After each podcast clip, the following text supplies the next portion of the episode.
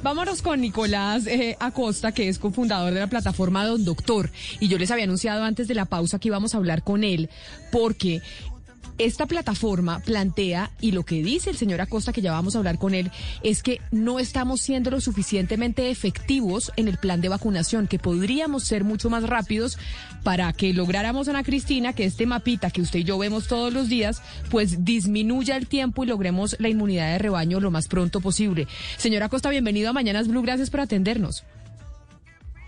Muchas gracias por la invitación. Bueno, cuéntenos ustedes por qué desde esta plataforma, que entiendo es 100% colombiana, están diciendo que la efectividad de aplicación de las vacunas en Colombia podría ser mucho mayor y que no se debe solo a que no tengamos las suficientes dosis, sino al mecanismo que estamos utilizando para contactar a la gente. Mm. Sí, muchas gracias por la pregunta, Camila. Creo que es muy importante Eh, y para dar contexto un poquito, pues un poco lo que está pasando es que tenemos en Colombia y en el mundo realmente uno de los retos más importantes eh, que se han presentado en la historia de la humanidad. Y es un reto no solamente de salud pública, que por supuesto también, sino también de logística, porque un poco lo que pasa es que en el caso de Colombia, por ejemplo, hay en un periodo determinado de tiempo que aplicar 70 millones de dosis eh, a 35 millones de personas. Eh, para que nos hagamos una idea, en Bogotá, por ejemplo, nacen 100 mil niños al año eh, y se le pone, por supuesto, su plan de vacunas. En este momento en Bogotá hay que aplicar alrededor de 10 millones, 11 millones de dosis eh, en los próximos 8 o 9 meses. Entonces el reto es gigantesco y es un reto en donde hay que hacer coincidir tres variables fundamentales. La primera, los cupos eh, en los centros de vacunación para poder poner o aplicar las vacunas como tal. Lo segundo, por supuesto, las dosis como tal que tienen que llegar a esos centros de vacunación. Y lo tercero, las personas que tienen el reto de que tienen que ser personas priorizadas, es decir, que ya se puedan vacunar. Y lo cierto es que hacer unir o hacer juntarse esas tres variables es complicado eh, y lo que nos dicen las cifras eh, es que no hemos sido tan exitosos en hacerlo, sin, sin por supuesto decir que esto sea fácil, pero lo cierto es que deberíamos poder avanzar más rápido. Y los números, pues digamos que son muy claros en este momento y esto ya son cifras, eh, digamos, directamente del ministerio y que además, eh, digamos, siguen iguales desde hace una semana. se han entregado 5.065.000 dosis Em, y se han podido aplicar 3.867.000. Esa cifra de que hemos recibido 5.065.000 dosis de vacunas, ¿de dónde sale? ¿De dónde sale que ese es el número de vacunas que nosotros hemos recibido?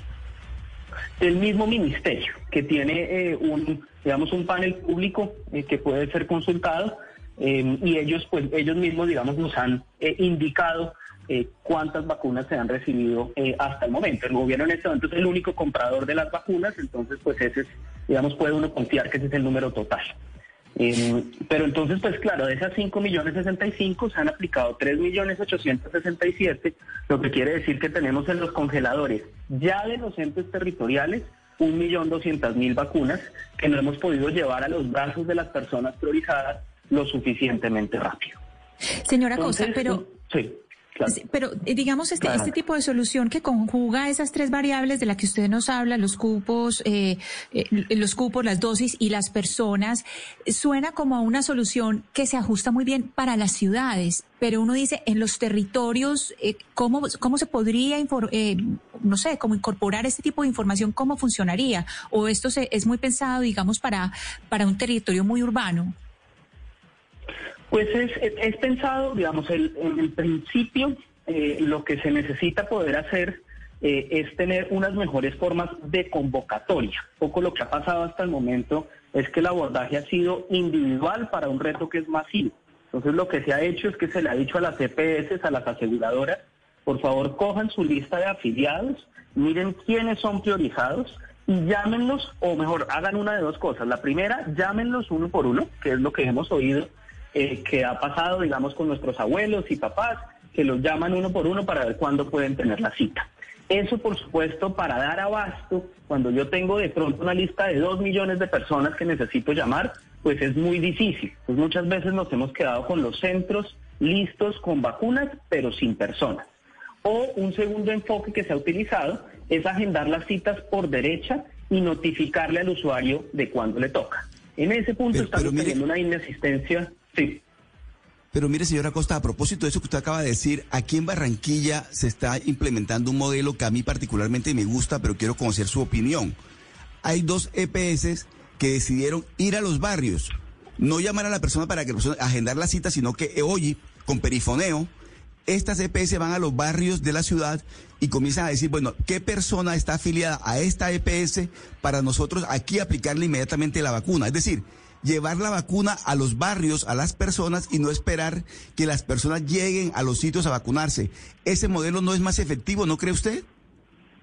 Depende, depende un poco. Hacia allá iba un poco la reflexión y es que eh, este abordaje pues no ha sido tan eficiente un poco porque la convocatoria no es fácil. La contactabilidad que se tiene de la gente es bajitica. Estamos hablando de cuatro de cada diez contactos que se hacen que pueden ser efectivos y de esos cuatro que se logran solo se logran agendar 2.2 citas. Eh, a su vez, quienes eh, les agendan por derecha las citas terminan llegando solamente en un 50 o 40%, es decir, la inasistencia es altísima porque mm, nuevamente la contactabilidad no es tan fácil. Entonces un poco, y aquí va la respuesta concreta a los dos puntos, nuestra opinión es que debemos combinar, como decían los marxistas, un poco todas las formas de lucha. Eh, que se pueda tener, por un lado, una convocatoria masiva, en nuestra opinión, aprovechando la tecnología para lo que son ciudades, que uno pueda entrar a una plataforma unificada, que es lo que nosotros estamos proponiendo, en donde eh, se pueda ver con el número de documento si la persona ya se puede vacunar y si sí, que pueda agendar con la red que esté disponible en esa plataforma unificada. Pero eso tiene que ir complementado, por un lado, con lugares masivos en donde la gente sencillamente pueda llegar en cualquier pero momento. Yo, pero señora Costa, hay algo que yo no estoy entendiendo de su propuesta y me parece importante aclararle a los oyentes, porque yo tengo entendido que lo que usted está proponiendo pues ya, ya existe. Es decir, usted va a mi vacuna, usted pone su información y ahí le dicen si usted está agendado o no está agendado. Por otro lado, hay lugares que ya están, eh, digamos, haciendo según la etapa eh, vacunas masivas. Es decir, si usted cumple con los criterios de la etapa en la que está están aplicando las vacunas, usted puede ir y se la aplican sin cita previa creo que desde Planeación Nacional también en todo este esquema de, diseño del, del, esquema de vacunación, pues se, también se trató de generar es, toda esta clase de diferentes mecanismos para llegar a las poblaciones. Lo que contaba Oscar, hay citas que hacen las EPS, hay personas que van barrio a barrio a buscar a las personas, hay lugares donde se, se permite que cualquier persona llegue y se le aplique la vacuna. También usted puede revisar la información en mi vacuna, que sería como esa base de datos madre. Todo lo que usted está proponiendo no está ya en la práctica, ¿qué es lo que falta? En, mi vacuna uno puede consultar si uno está priorizado o no y si ya tiene una cita agendada, pero no puede agendar la cita.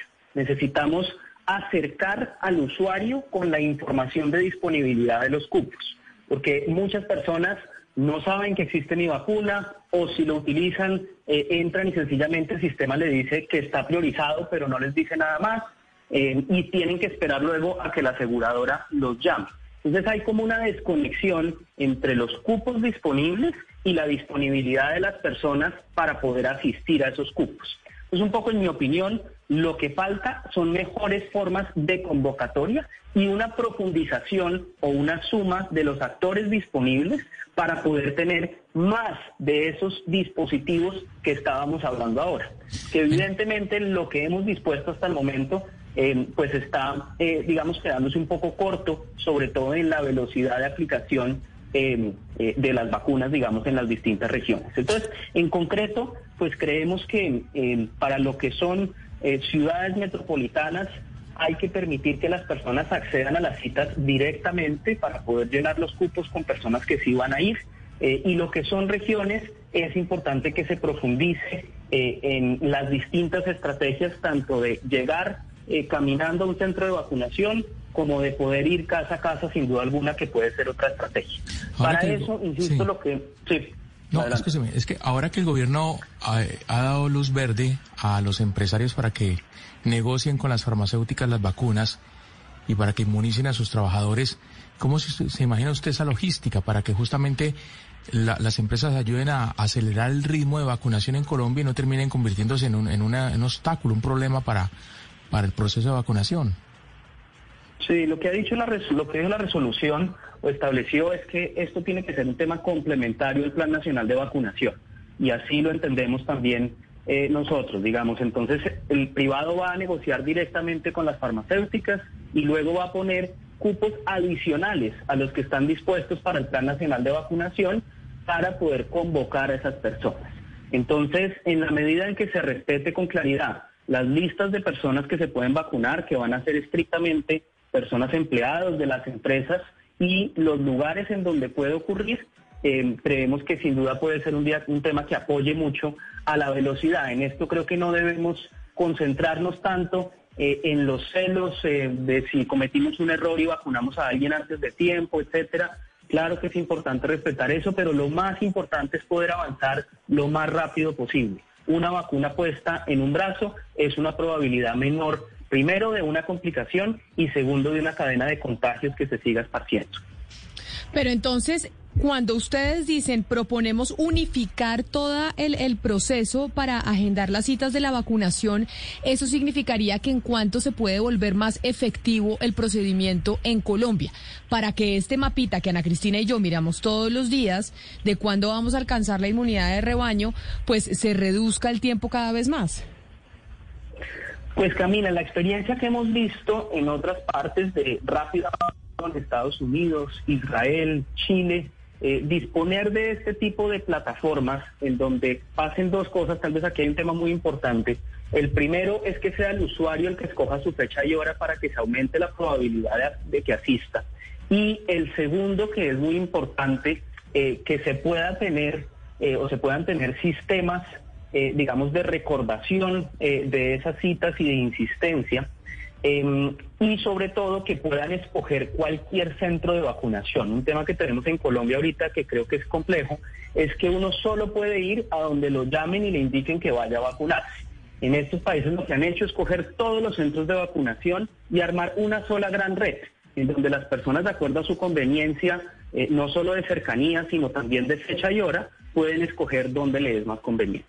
Y cuando se ha hecho así, para responder concretamente, se ha podido eh, tener primero unos niveles de asistencia por encima del 85% eh, y segundo tener eh, los cupos lo más llenos posibles que se demuestra, digamos, con el nivel de aplicación de las vacunas, que en el caso, por ejemplo, de Israel fue del 97%. Es decir, que vacuna que llegue, vacuna que se puede poner en el brazo de una, de una persona. Eso complementado además con las vacunas sobrantes de los finales del día, que es otra cosa que digamos el sistema tiene la capacidad de hacer y es poder avisar en dónde por inasistencias todavía hay biológicos y capacidad disponible para que pueda llegar otra persona y ocupar ese espacio muy rápidamente. ¿Ustedes ya están funcionando en algún lugar? ¿Ya están funcionando en algún lugar con esta plataforma? Sí, entonces ya, ya nosotros apoyamos el proceso de seis hospitales privados y validamos la idea con la red pública de la ciudad de Bogotá, los 21 puntos eh, en esta primera etapa de personal de salud y de mayores de 80 años. Hemos procesado poco menos de 100.000 transacciones de, vacunación em, y eso nos ha permitido aprender desde adentro mucho el tema y ratificar que esta propuesta de valor es relevante para el país. Entonces un poco lo que queremos ahorita es poder sumar más centros de vacunación, que la capacidad que se tenga dentro del sistema sea eh, cada día mayor. En este momento tenemos 6.500 cupos día con lo que hay eh, disponibles, pero fíjate, solamente se están utilizando eh, alrededor de 500 o 600 cupos día. Es decir, que ahí pues hay una capacidad lista para poder vacunar, que si lo pudiéramos complementar con vacunas podría ayudar al plan. Y esa capacidad de 6.500 puede crecer muy rápidamente a 11.000 cupos y luego ya progresivamente, estamos seguros, podemos llegar a 20 o 25 mil cupos de los 41 mil que debería estar aplicando la ciudad de Bogotá en este momento. Como contexto, ahorita estamos como en unos de 16 a 20 mil aplicaciones diarias se están haciendo en la ciudad. Pues es Nicolás Acosta, cofundador de la plataforma Don Doctor. Señor Acosta, gracias por acompañarnos y pues por plantear estas propuestas, a ver cómo hacemos para mejorar y hacer más eficiente el plan de vacunación, que es lo que necesitamos, poner vacunas lo más rápido posible, que es la única forma que llegaremos a la inmunidad de rebaño. Feliz día para usted. Muchas gracias Camila y todos por la invitación y eh, aquí eh, súper dispuestos a seguir aportando al, Plan Nacional de Vacunación. Muchas gracias. Y básicamente Hugo Mario, que fue la queja en un momento dado del alcalde de su ciudad, el alcalde de Cali, el, el alcalde Ospina, que tenía las vacunas y que fue le tocó hacer el llamado al ministro y decirle, ministro, por favor, déjeme poner las vacunas a gente de otras etapas porque tengo las vacunas en, la, en los congeladores y resulta que como ustedes en Bogotá no han autorizado, pues no puedo ponerlas.